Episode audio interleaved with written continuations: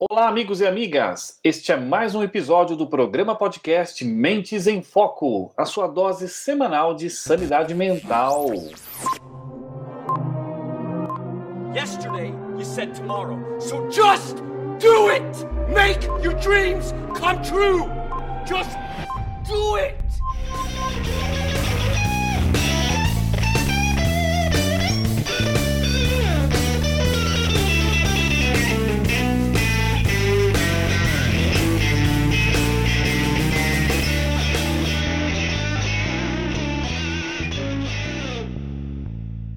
Stop giving up.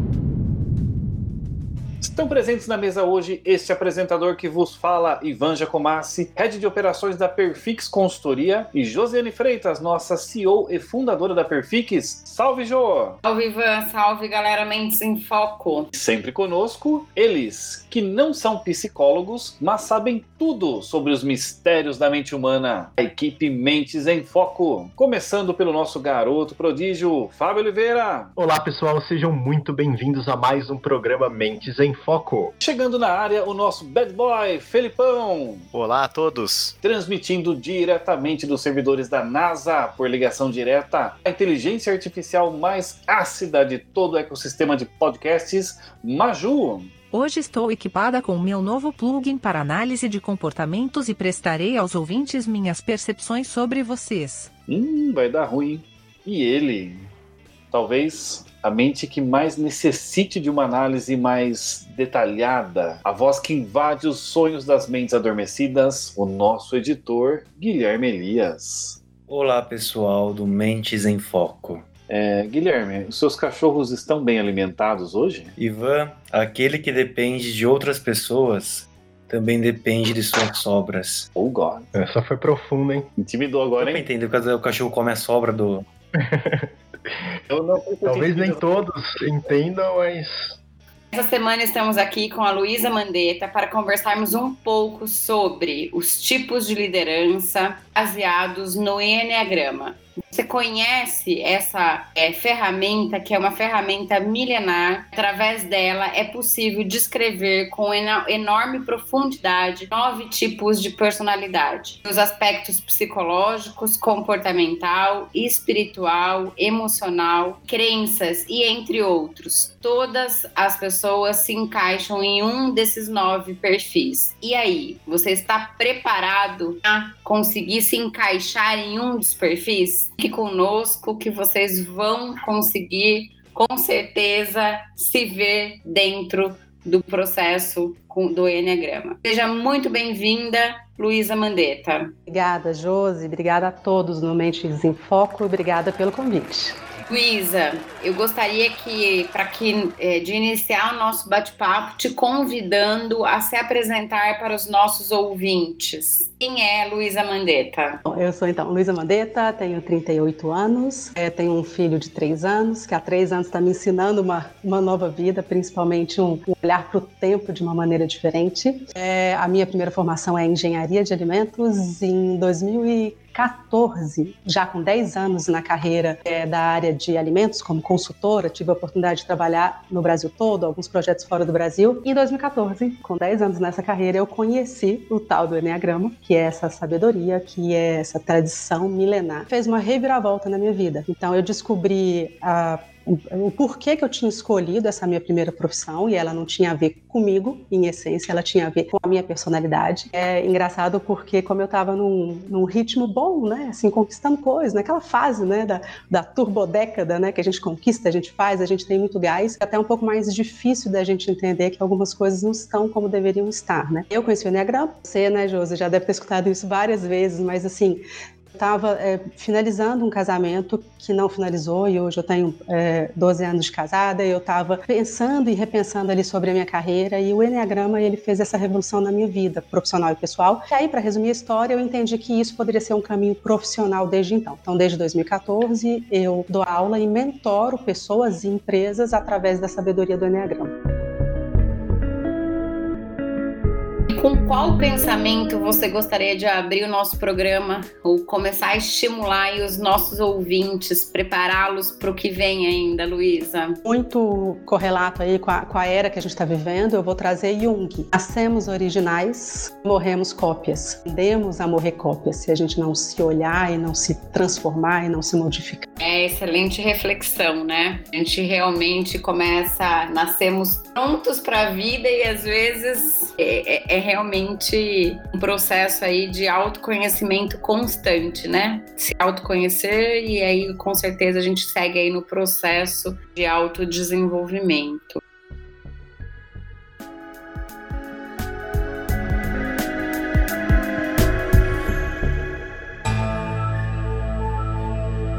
Luísa, conte pra gente então o que, que é o Enneagrama para os nossos ouvintes, para quem nunca ouviu falar sobre o Enneagrama, o que é o Enneagrama? O Enneagrama ele é uma sabedoria milenar.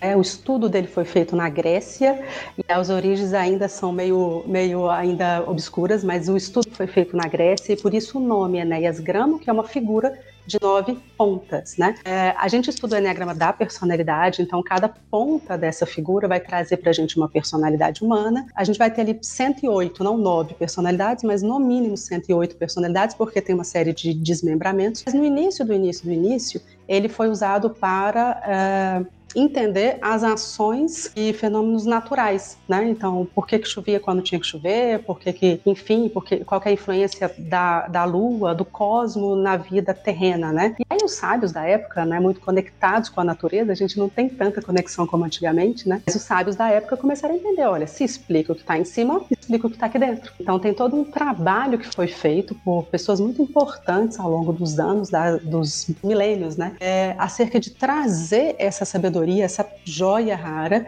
para a nossa realidade. Né? Ele é um símbolo matemático, então quem gosta de fazer conta, quem gosta de, de entender o processo, o Enneagrama ele é um símbolo processual. Né? Ele tem três leis, uma das leis é a lei do sete, que ele tem três símbolos matemáticos, um círculo, uma êxade e um triângulo. A lei do sete, ele vai trazer, esse símbolo que é a êxade, vai trazer movimento, continuação, né? E aí lembra a gente dos ciclos da vida, né? Todos nós temos ciclos da vida. Vocês devem conhecer a, a teoria dos setênios, por exemplo. A cada sete anos a gente busca uma coisa, a gente está olhando para algo. Antibiótico de sete em sete dias, né? As sete notas musicais. Então o Enneagrama, na verdade, ele pode ser utilizado para explicar tudo que seja um processo. O processo tem início, meio, fim e recomeço.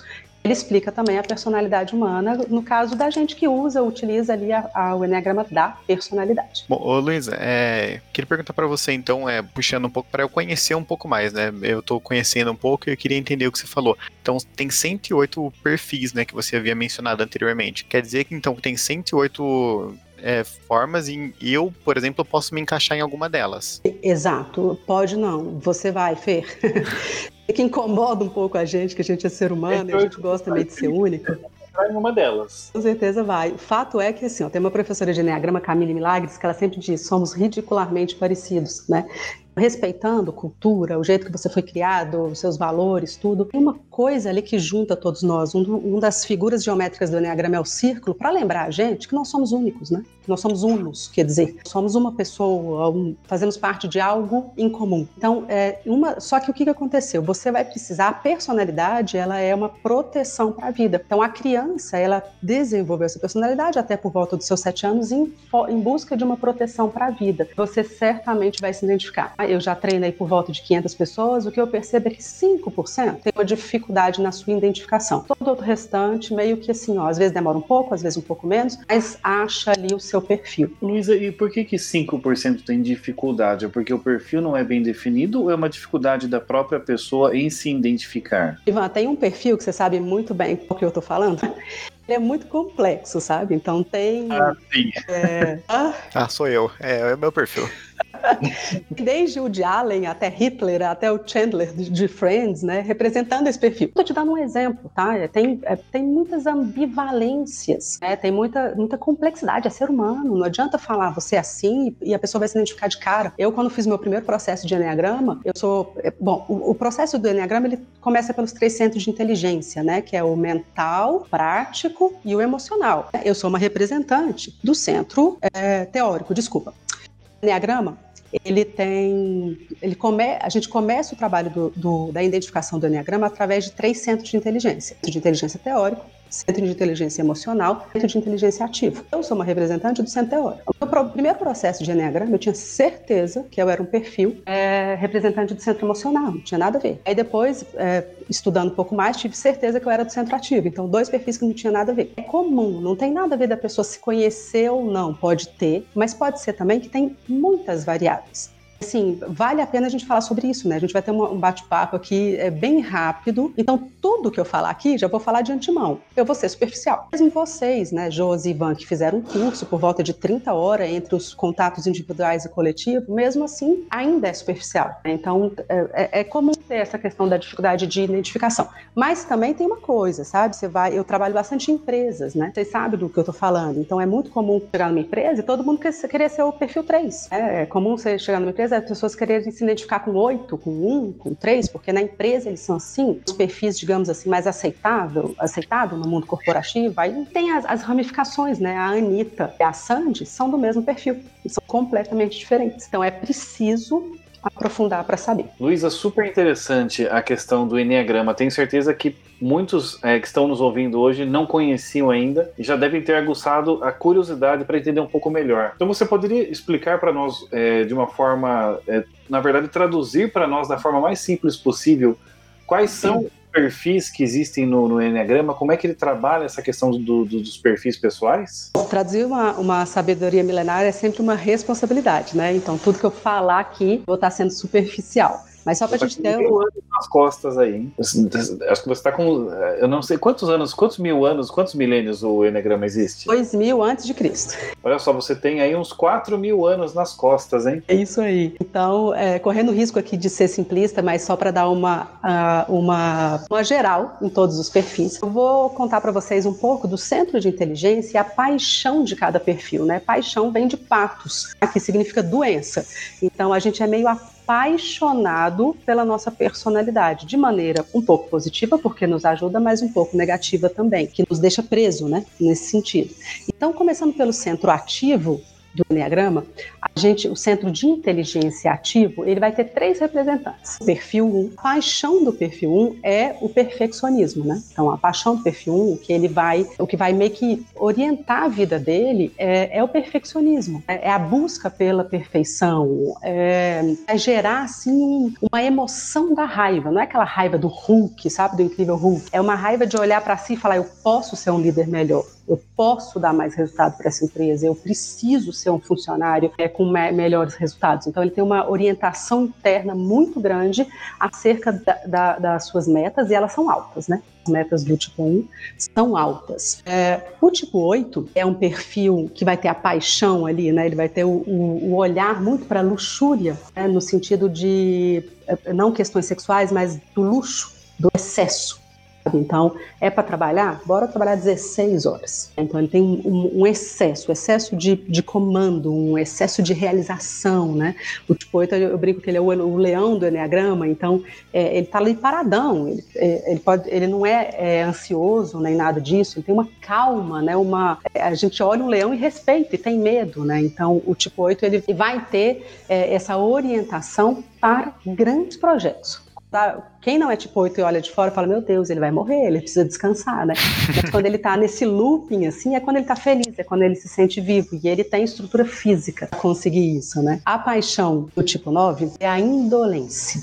E a indolência é uma palavra que a gente não usa muito no português, mas é, às vezes as pessoas acham que é preguiça, né? E preguiça é a última coisa que o tipo 9 tem, até porque ele, tá, ele é um representante do centro ativo, então ele tem força né, para fazer, eu me lembro sempre de um, de um, elefante, o maior mamífero da Terra, né? Então, tipo 9, ele é um gigante. Muitas vezes, muitas vezes, tá? Porque meu irmão é 9 e ele é minhãozinho, assim, né?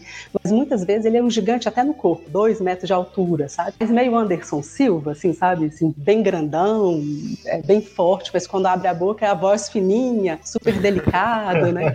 Então, esse é o 9, sabe? O 9, ele traz para para a vida, assim, ele traz para os relacionamentos muita harmonia. Então, é, os três estão na tríade da raiva, mas o 9 meio que amortece essa raiva. Para ele é bem melhor um ambiente harmônico, ele, quando ele produz, né? Aí é muito comum eu chegar à empresa e ter representante do tipo 9 ali, sei lá, 30 anos, 25 anos numa mesma empresa. Mas você está aqui, você não queria ser gerente? Ah, quero. E, e aí, você aplicou para a vaga? Ah, espera um pouco, sabe? Ele, ele vai deixando a vida meio acontecer, se ele estiver num nível de consciência baixo. Tá?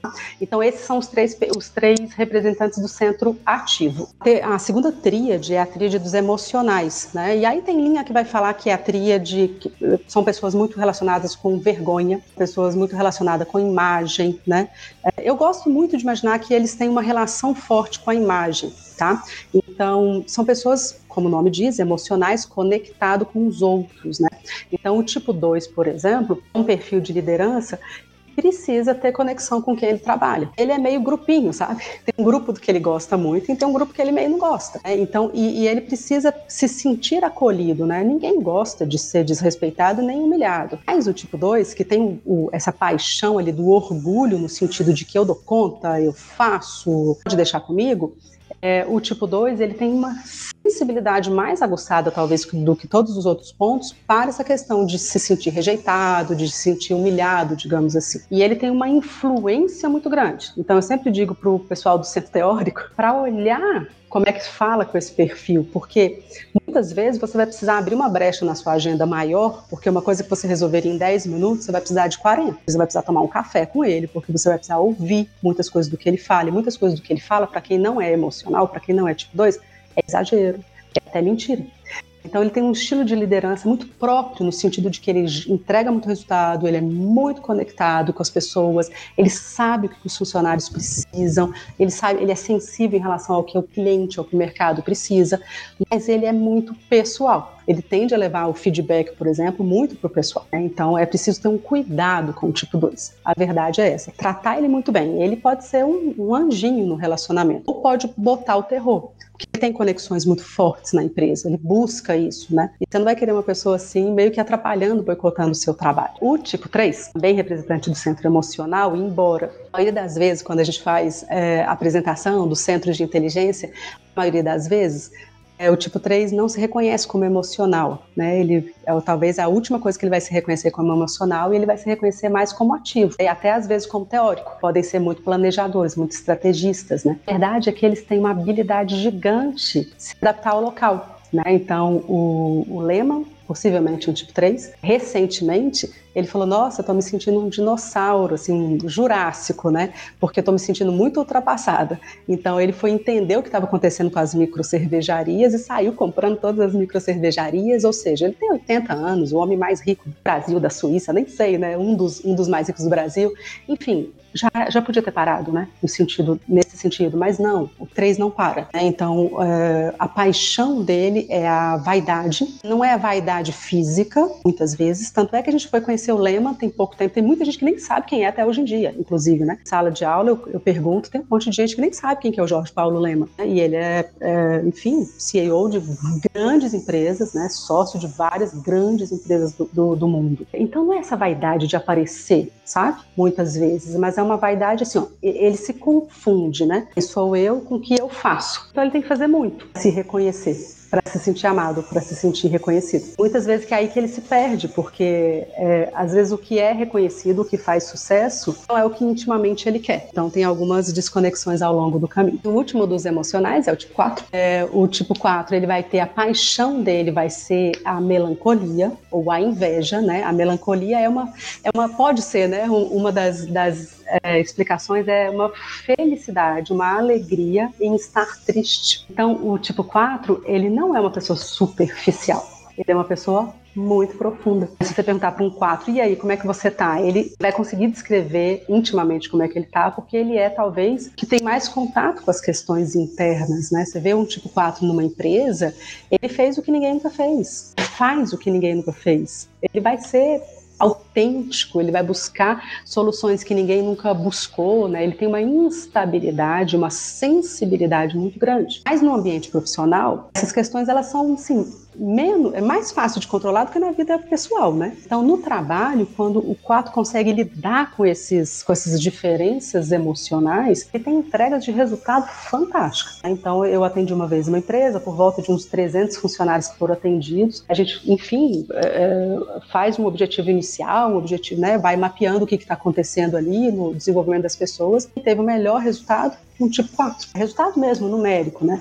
E muitas pessoas olhando leigamente o Enneagrama falam, ah, tipo 4 não é bom para liderança, tipo 4 não é bom em área de entrega. E é simplesmente o contrário, porque o que, que acontece? Essa paixão dele, melancolia ou inveja, Inveja não é odiar que o outro ganhou. Inveja é olhar para dentro e falar assim, cara, posso fazer melhor. E, no, no, sentido dele ser muito idealista. Então ele é insatisfeito, ele idealiza uma coisa melhor, então ele está em constante é, transformação, né? E se isso for bem gerenciado, é muito. E aí, meninos, vocês já conseguiram se identificar ou identificar as outras pessoas aí, né, nessa, nessa rodada que a Luísa deu até aqui. Ainda é. faltam três perfis, mas então, eu tô aguardando os três pra ter certeza, né? Igual ela tinha falado antes, né? Você já vai meio que. Com certeza o seu tá em algum deles, né? Eu já vi como o meu tá emocional ali. o que eu faço quando eu acho um pouquinho em cada número, hein? É, isso, é o que a Luísa do... vai, é, isso é o que a Luísa vai responder ainda. Vamos lá. Estou ansioso tem uma, uma das colocações da, da, da Luísa sobre a paixão da vaidade, isso me faz pensar em algumas pessoas aqui. É, bom, o líder, o líder que tem a emoção principal da vaidade é um líder que, quando equilibrado, ele traz muito resultado e é muito engajador, né? todo mundo em equilíbrio traz boas, boas questões. Né?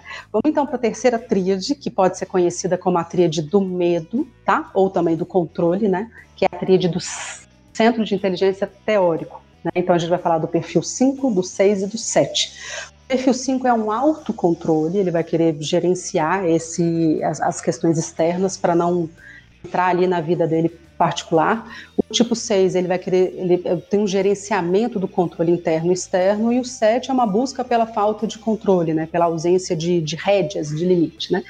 5 é um, um, um, gestor, um líder, um, um, colega de trabalho muito peculiar e que, infelizmente, a grande maioria das empresas, salvo algumas empresas específicas, assim, a grande maioria das empresas tem dificuldade de, re, de enfim, né, é, atrair, reter esse perfil é, no quadro de funcionários, e é uma pena, porque é o perfil que sabe gerenciar a crise, o perfil que tem um olhar macro, é, ele é bem original nos pensamentos, ele tem uma linha de pensamento muito original, muito profunda, ele gosta de, de pensar profundamente nas coisas.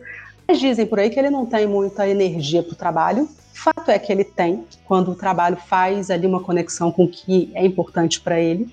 É quem assistiu aquele é, documentário do Bill Gates, Inside the Brain, é, é, a vida ali do Bill Gates, né, algumas passagens, e o Bill Gates tem tudo para ser um tipo 5, e, e, a gente estuda ali na teoria que o tipo 5 dá duas horas da tarde, ele quer descansar, né, porque ele tem energia baixa. E é tudo que você não vê no Bill Gates. Então, o Bill Gates tem uma passagem que, que a esposa, acho que fala, né, que dormia em cima da, tela, da, das tec, da tecla do computador, dormia dentro no tangue, acordava todo sujo de suco tangue, né, então ele nem parava nem para comer, então muita energia, né, ele tem muita energia, assim. Só que o que, que acontece? Ele tem um sentimento de não ter. Então, meio que assim, ó, não vem tirar minha energia, vem pedir para eu fazer é, reunião emocional com uma equipe de motivação, porque não vai rolar.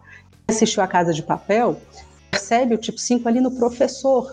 Né? Então, professor da Casa de Papel é um bom exemplo da liderança 5. Professor, para quem não assistiu, né? A Casa de Papel é um, é um roubo na Casa da Moeda da Espanha e todos a, a, os membros da gangue, eles estavam dentro da Casa da Moeda. E o professor, lembram disso, né? Então, essa, é, essa é a liderança dos 5, é meio nos bastidores.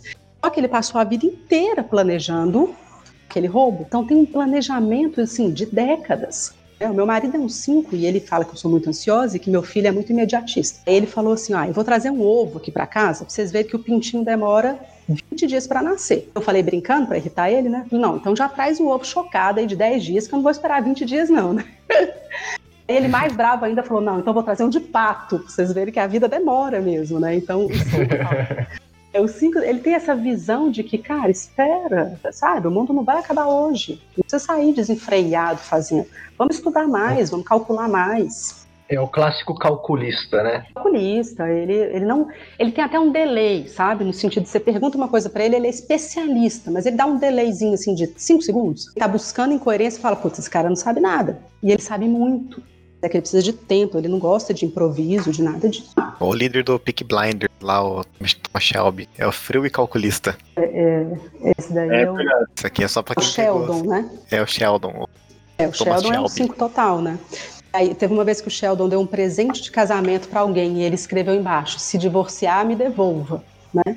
Então, eles, sim, eles são práticos nas coisas, não, não se envolve, odeia fofoca, odeia que perca, que façam ele perder tempo, sabe? São práticos, né? Focados. Eu só não gosto muito desse negócio de falar, ah, ele não tem energia, né? O meu marido tá, meu, meu marido que é um 5, tá num projeto desde o início da quarentena, ele tá 90 dias trabalhando 12, 14 horas por dia, de segunda a segunda. Só não trabalhou um dia que foi aniversário do meu filho e eu pedi. Então, assim, esse negócio de falar que não tem energia é porque você não tá conseguindo trazer ele para um projeto, porque ele conectado, ele vai-se embora, tem uma visão macro muito grande. É, o tipo 6, que talvez seja o mais complexo, né? Toda vez que eu vou explicar o tipo 6 em, em sala de aula, em projetos assim, até peço as bênçãos né, dos deuses do Enneagrama, porque de fato ele é o mais complexo mesmo. Mas o tipo 6, ele tem uma questão seguinte, sabe? É, muita ambivalência. Então vai ter uns tipo 6 que vai olhar para a autoridade, para a hierarquia e vai falar assim, cara, o que essa pessoa falar é lei e eu vou respeitar. Eu vou fazer com que as pessoas também respeitem, sabe? Eu vou contar quem não está respeitando. Então ele vira aquele braço direito, sabe, da liderança, aquela pessoa que veste a camisa, que é leal, que trabalha anos numa empresa, num projeto,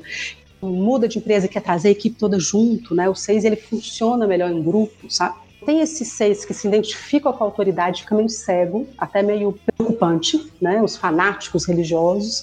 E tem um seis que olha para a autoridade e fala assim: ah, tá bom, tudo que ele tá falando é errado, bora derrubar esse cara aqui. Mas ele não vai na cara, sabe? Ele não, ele não é claro nessa, nessa intenção dele. Então ele começa a ser o fofoqueiro do café. Pô, tá vendo aquele cara ali, né? Pois é. Né? Olha o carro que ele estaciona ali na, na garagem, né? E a gente fazendo o cara ficar rico. Sabe essas fofoquinhas do café? O tipo 6, ele tem uma, uma predisposição muito grande para fazer coisas grandiosas. Você coloca o 6 bem desenvolvido, bem consciente, numa área da empresa que está o caos, ele vai ter prazer e habilidade nata de tirar aquela, aquele departamento do caos. Mas se ele não se cuidar, ele vai para a fofoca do café, com muita facilidade. Desculpa, gente, eu, eu quero voltar na avareza que eu pulei, né? Que a paixão do tipo 5 é a avareza, eu não falei. A paixão do tipo 5 é a avareza, no sentido de, não só de dinheiro, pode ser, mas não é só, é no sentido de assim, ó, vai faltar para mim, deixa eu guardar. Então, o tipo 5 ele pode ter uma casa toda minimalista, uma almofada ali para ele tá bom. Mas talvez ele tenha, sei lá, coleção de coisas que ele tem dificuldade em desapegar. Tem dificuldade também de desapegar de emoções, então você não sabe o que ele está sentindo. É avareza nesse sentido, né? E a paixão, então, do medo, do tipo, do, a paixão do tipo 6 é o medo, né? E não é aquele medo, tem muito, principalmente homens, né? A gente explicando o tipo 6, fala, ah, medo é o que eu não tenho, já mudei de país, já saltei de paraquedas, né? Muitas vezes é um medo que paralisa mesmo, e outras vezes é um medo de ser subjugado, de ter que seguir regras, é, alguém virar e falar assim, ó, oh, parece que você não tá conseguindo, né? Deixa eu te ajudar. Então é um medo de, de ser subjugado mesmo, sabe? De depender dos outros, né? A mulher, tipo 6, tem bastante é, necessidade de falar, oh, pode deixar que eu me viro para o marido, né? Então tem essas questões. Por último, a gente vai falar do tipo 7, que tem a paixão da gula, e não é só por alimentos, pode ser, como por exemplo no caso do Jô Soares, né? Que é um representante do tipo 7.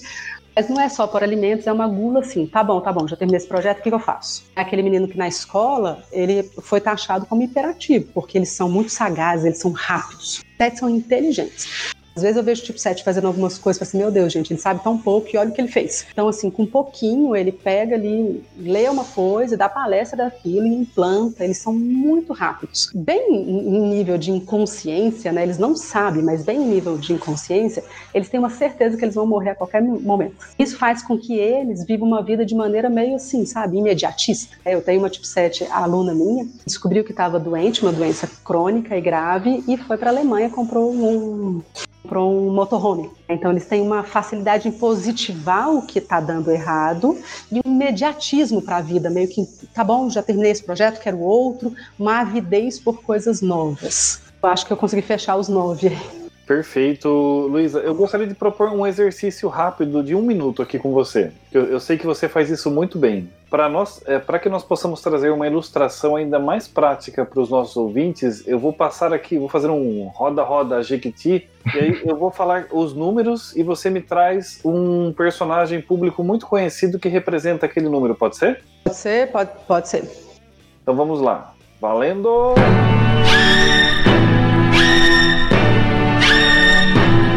Tipo 1. Sivan falhou, mas você falou tipo 1, né?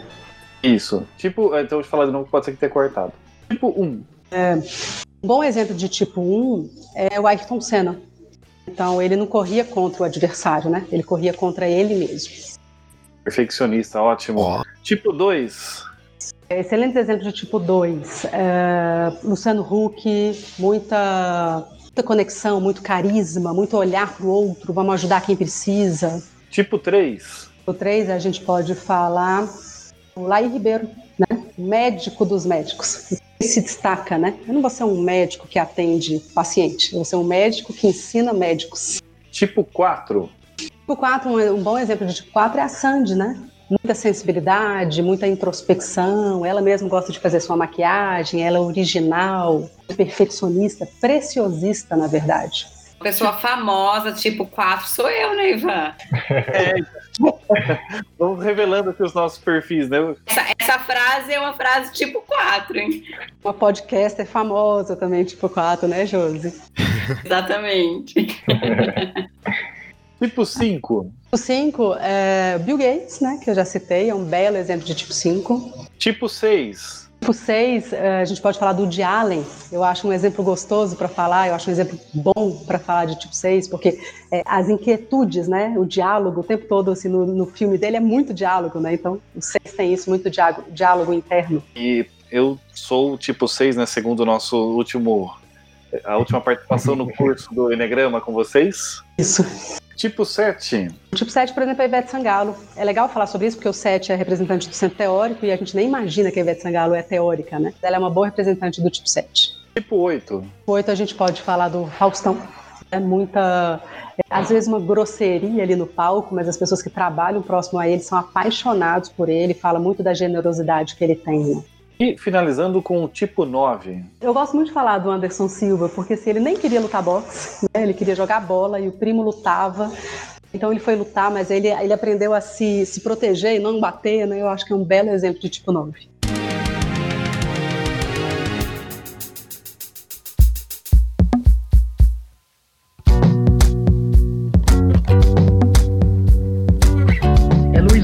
Cenário que estamos conversando, é, que dica que você daria para os nossos ouvintes? É, o, o, o símbolo do Enneagrama, ele é de fato um, um presente para o desenvolvimento humano, sabe? É, se você for, se você tiver a oportunidade de observar o símbolo, vai ver, depois de se identificar, que deve ser um, um trabalho pessoal seu, depois de uma tutoria e muita informação, você vai se identificar com o perfil e você vai ver que ele tem ligações com outro perfil, né?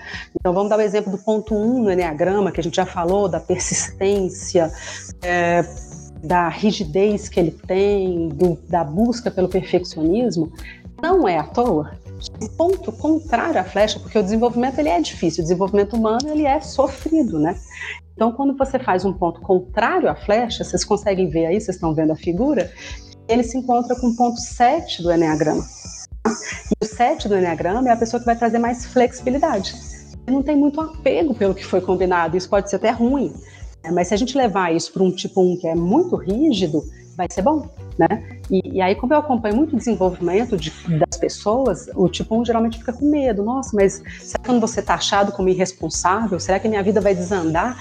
Eu brinco assim, tem que tentar muito, né? Tem que, tem que ter muito foco ali pro tipo um ser irresponsável, porque não é. é- A habilidade natural dele é consertar as coisas, terminar o que começa, né? Às vezes a gente até se irrita com o tipo um porque se combinou de arrumar a casa, mas abriu um sol limpo, vamos sair, né? Combinou de fazer um projeto, mas espera, vamos pensar em outra coisa. E para ele é difícil flexibilizar, porque o verdadeiro brilho nos olhos, ele se dá pelo trabalho concluído. Tipo, é apaixonado por terminar o trabalho. Então, para ele é difícil deixar alguma coisa na metade, né? E pro tipo 7 é assim, ó, Muito rápido. Cansei de conhecer Nossa, tipo eu acho que eu 7. sou tipo 7. Me, me, me Acho que eu sou tipo comprei 7. aqui. É, tem outros perfis que são assim, com certeza, mas o 7, geralmente, assim, 50 anos de idade, ele olha para trás, ele teve um histórico de recomeços, né? e, e, inclusive, muita facilidade em ganhar dinheiro, muita facilidade em perder. Então, é, ele, por exemplo, o 7, por exemplo, para a gente puxar o gancho, deveria olhar para as melhores qualidades do ponto 5, é que tem a ver com o olhar macro, que tem a ver com aguentar que, as adversidades, porque o 7 começou a ficar meio chato, começou a ficar, começou a sentir tédio, começou a ficar repetitivo, ele quer partir para outra. A vida ela precisa ter tudo que você for fazer, mesmo se for um cantor de uma banda super famosa, tem uma parte da sua vida que vai ser muito chata. Vai ser muito chata. É, desculpa falar assim diretamente, mas esse negócio de fazer o que ama é uma falácia, né? Você tem que pensar no que você ama, você tem que pensar se você aguenta fazer o que precisa ser feito para fazer o que você ama. Muitas vezes o sete ele se perde nisso e é muito engraçado porque liberdade é importante para todo mundo, mas a liberdade é palavra-chave para o perfil 7. E como ele é muito sagaz, muito rápido, muito esperto, ele tem muita facilidade em desenvolver e dificuldade em manter. Liberdade sem dinheiro, eu nunca vi. Nós precisamos de dinheiro. E é bem comum você encontrar pessoas super talentosas, que são 7, mas que têm essa dificuldade de se manter, de, de questões financeiras mesmo, né? Então, ao olhar para o ponto 5, vai ter mais essa, essa espera, sabe? De esperar lá o, o ovo do pato, né? Que demora nem sei quantos dias mas é mais de 20 dias. Então, isso o tipo 5 faz com muita facilidade, né? Ou seja, o símbolo, ele vai te mostrar um caminho muito cirúrgico. Inclusive, vocês estão aí se, é, pensando, né, que perfil que vocês são. Desenvolvimento, ele diz muito sobre, sobre o nosso perfil. Então, se eu estou olhando para o meu desenvolvimento e aquilo está tranquilo de fazer, eu já faço naturalmente, né? Duas opções: ou você está se enganando, ou você se identificou com o perfil errado. Porque o nosso, quando a gente se olha mesmo, a gente vai ter coisas na gente que são doloridas de enxergar e que são muito difíceis de mudar. Pedir para um tipo 7 parar. É, eu tenho cliente meu tipo 7 que abriu três empresas agora, na quarentena.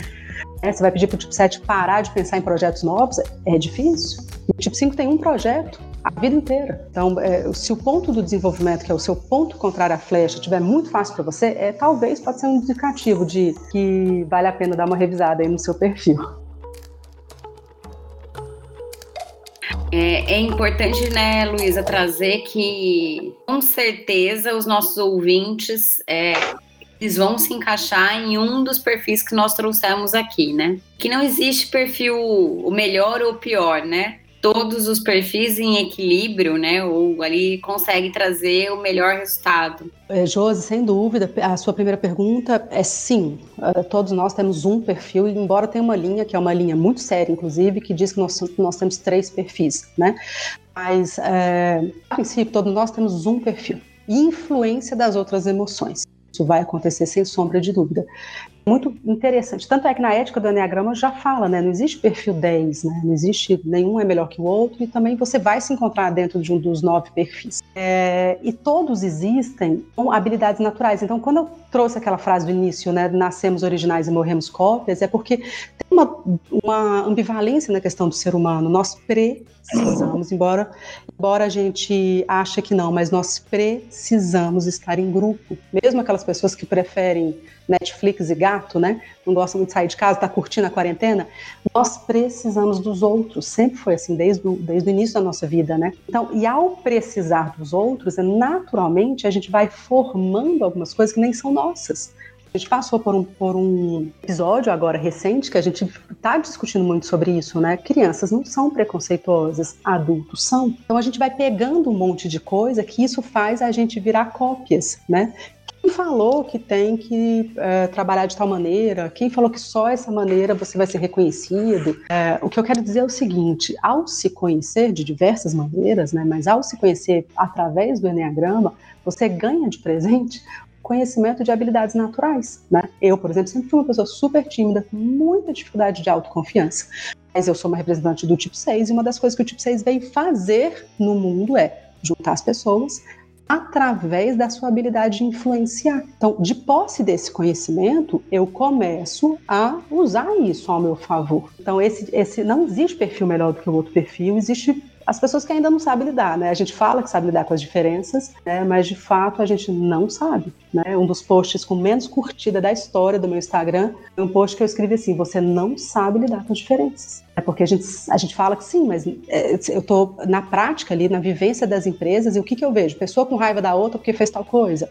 Dificuldade de gerenciar uma equipe é, é, né, multiplural. Então, as, as dificuldades que a gente tem em empresas, basicamente, são dificuldades de relacionamento, porque o outro quer encaixar todo mundo, a gente quer encaixar as pesas numa caixa. Né? Isso fica é. difícil, então. Saber Excelente. a habilidade natural. Isso, é, essa reflexão que você está trazendo, né, até para a gente fechar a nossa linha de raciocínio, né, essa questão de que nós não sabemos lidar com as diferenças, eu acho que essa é a frase, né, Luísa? Até pensando um pouquinho sobre isso, eu tenho estudado bastante sobre marketing, marketing digital e tudo mais, e, e a, a orientação é, né, encontre a sua comunidade, fale para uma comunidade, ou seja, fale para, para as pessoas que querem ouvir aquilo que você quer, né, que não tenha diferença.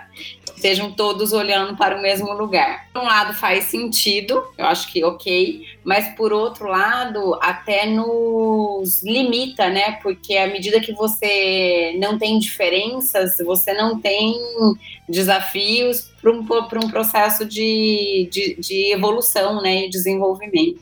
Sim, e incomoda, sabe, Josi? Então, quando uma pessoa teórica tem que lidar com uma pessoa emocional do emocional tem que lidar com o ativo, que é um rolo compressor, um vai olhar para o outro, a gente tende a achar que as pessoas fazem as coisas contra a gente, né? E a gente sabe que não. As pessoas fazem as coisas a favor delas. É, a gente não é tanto centro do universo como a gente imagina, sabe? Então, é, ajuda quando você entende as motivações daquela pessoa, né? É, eu, fico, eu sempre lembro do meu marido que peça-chave para a vida dele, como tipo 5, é liberdade e privacidade. Então, eu sempre lembro do meu marido que peça-chave na vida dele é liberdade e privacidade. E por um acaso, porque Deus gosta de brincar com essas coisas, ele ganhou, né, da vida uma sogra que é tipo 2. É invasiva, né? O 2 é, é uma delícia ter um 2 desenvolvido na nossa vida, mas ele passa o dia inteiro invadindo sua privacidade. Não, você quer comer? Você quer, você tá com fome, eu tenho certeza. Ele acha que ele sabe resolver o problema dos outros, né? Então, é, é, é, muito, é muito engraçado como a gente tem que lidar com essas diferenças o dia, dia a dia, né? É, eu acho bem legal quando eu vejo, assim, uma mãe tipo 1 que tem um filho tipo 7, é um, uma, uma líder que é teórica e tem que lidar com uma emocional. Então, esses desafios da nossa vida, e, e por falar em desafios, né, eu estava conversando com um amigo recentemente, e ele falando assim, mas me ajuda, acho que eu estou num ponto cego, né? Eu, tenho, eu só recebo feedback positivo tal. Tá bom, feedback de quem? Ah, do amigo, do pessoal do trabalho? Sim, o que, que seus irmãos dizem de você? Então, o, o, o que, que as pessoas que te conhecem sem cerimônia dizem de você? Não está nessa família à toa, né? Que não seja para você se desenvolver. Aí as pessoas vão ser diferentes, né? Mesmo a gente que. O, o Ivan tem dois filhos e pode falar isso, né? É, diferentes, mesmo se que fosse da mesma mãe, do mesmo pai, gêmeos, criados juntos, né? São dois seres humanos completamente diferentes, então a gente tem que saber lidar. No trabalho, você dá tchau e vai embora na sexta-feira, né? Nos relacionamentos íntimos, de fato, seja uma possibilidade boa da gente exercer isso em nós, né? Por que, as pessoas são diferentes e agem de maneira diferente.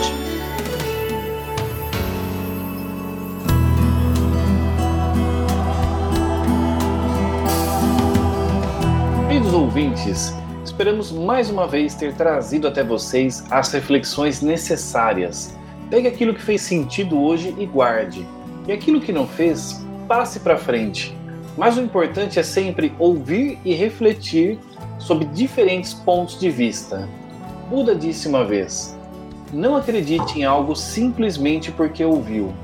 Não acredite em algo simplesmente porque todos falam a respeito. Não acredite em algo simplesmente porque está escrito em livros religiosos. Não acredite só porque seus professores e mestres dizem que é verdade. E também não acredite em tradições só porque foram passadas de geração em geração. Mas, depois de muita análise e observação, se você vê que algo concorda com a razão e que conduz ao bem e benefício de todos, aceite-o e viva-o. É isso aí, Ivan. Concorde ou discorde, mas acorde.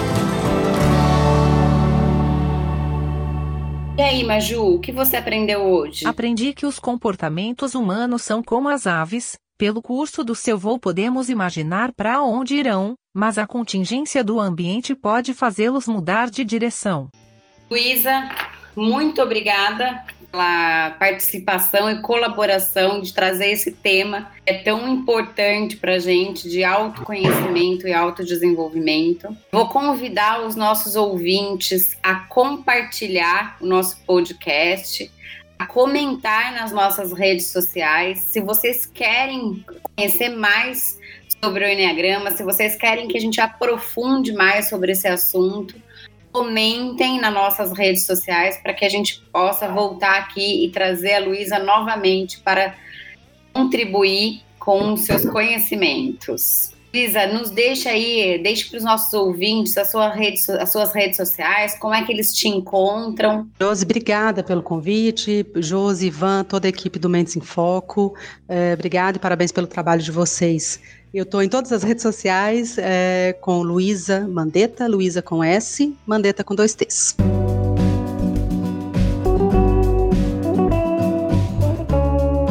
Gostou deste podcast? Então deixe seu like e compartilhe esse texto nas suas redes sociais. E qual será a maldição da semana para quem não compartilhar?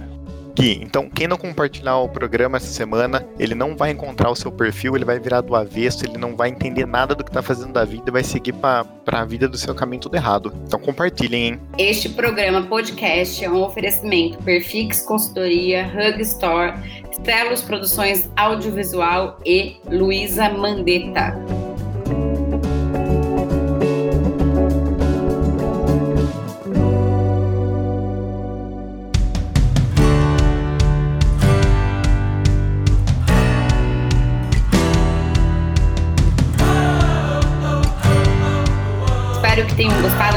Episódio. Deixe seus comentários nas redes sociais e tchau! Até o próximo episódio. Valeu, obrigado, obrigado a todos. Obrigado, pessoal.